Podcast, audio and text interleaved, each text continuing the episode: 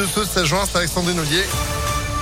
8h31, bonjour Sandrine. Bonjour Phil, bonjour à tous. À la une à Lyon, après l'émotion, le temps des questions. 36 heures après la fusillade sur fond de trafic de drogue qui a fait deux morts et deux blessés à la Duchère, la polémique enfle. Des témoins dénoncent l'intervention tardive des secours. Les parents de l'une des victimes eux-mêmes sont montés au créneau. Les pompiers ont refusé en fait d'intervenir sans la présence des policiers. Ils seraient donc arrivés 45 minutes après l'alerte donnée. Rien d'étonnant pour Pierre Tolis secrétaire zonal Rhône-Alpes du syndicat Alliance Police Nationale. Que les pompiers ne souhaitent pas intervenir à la Duchère sans votre présence, je les comprends. Euh, s'ils prenaient pas des cailloux quand ils interviennent, euh, ils n'hésiteraient pas à intervenir plus rapidement.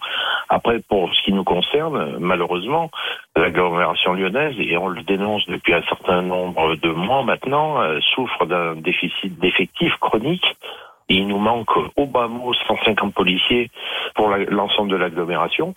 Et c'est évident que sur un quartier comme la Duchère, euh, ça mériterait qu'il y ait des effectifs euh, fidélisés qui seraient amenés justement à, à être présents en permanence. Le syndicat Alliance Police Nationale appelle donc à renforcer les effectifs des forces de l'ordre alors que les fusillades sont de plus en plus nombreuses et violentes dans l'agglomération de Lyon et il redoute désormais des ripostes. On a battu un record de chaleur à Lyon hier, 33 degrés 9 relevés, c'est 8 degrés au-dessus des moyennes de saison. Il devrait faire encore plus chaud aujourd'hui et surtout la nuit prochaine.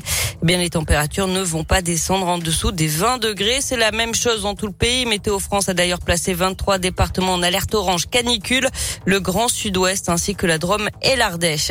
Et si vous avez envie de vous rafraîchir, eh bien, direction la piscine éphémère du parc de la Tête d'Or qui rouvre aujourd'hui jusqu'au 31 août. Et malgré la chaleur, les épreuves du bac continuent. Après la philo hier, c'est au tour du bac français aujourd'hui. Un peu plus de 500 000 lycéens de première sont concernés. Vous l'avez certainement vu hier, un hélicoptère a survolé Lyon à basse altitude toute la journée. Ça devrait continuer plusieurs jours, rien de grave. Il s'agit juste d'une opération de cartographie pour les futures échéances sportives à gérer, comme les Jeux Olympiques 2024. Et puis un incendie hier près de l'aéroport Lyon Saint-Exupéry. Deux à trois hectares de végétation ont brûlé à Saint-Laurent-de-Mur. Une cinquantaine de pompiers du Rhône et de l'Isère ont été mobilisés. On passe au sport avec du basket. Départ loupé pour l'Asvel. Ça fait 1-0 pour Monaco. Villeurbanne a perdu le premier match de la finale du championnat de basket. 74 à 82 hier soir à l'Astrobal. Deuxième manche dès demain, à nouveau à 20h30 à l'Astrobal. En tennis, c'est terminé pour Caroline Garcia au tournoi sur gazon de Birmingham.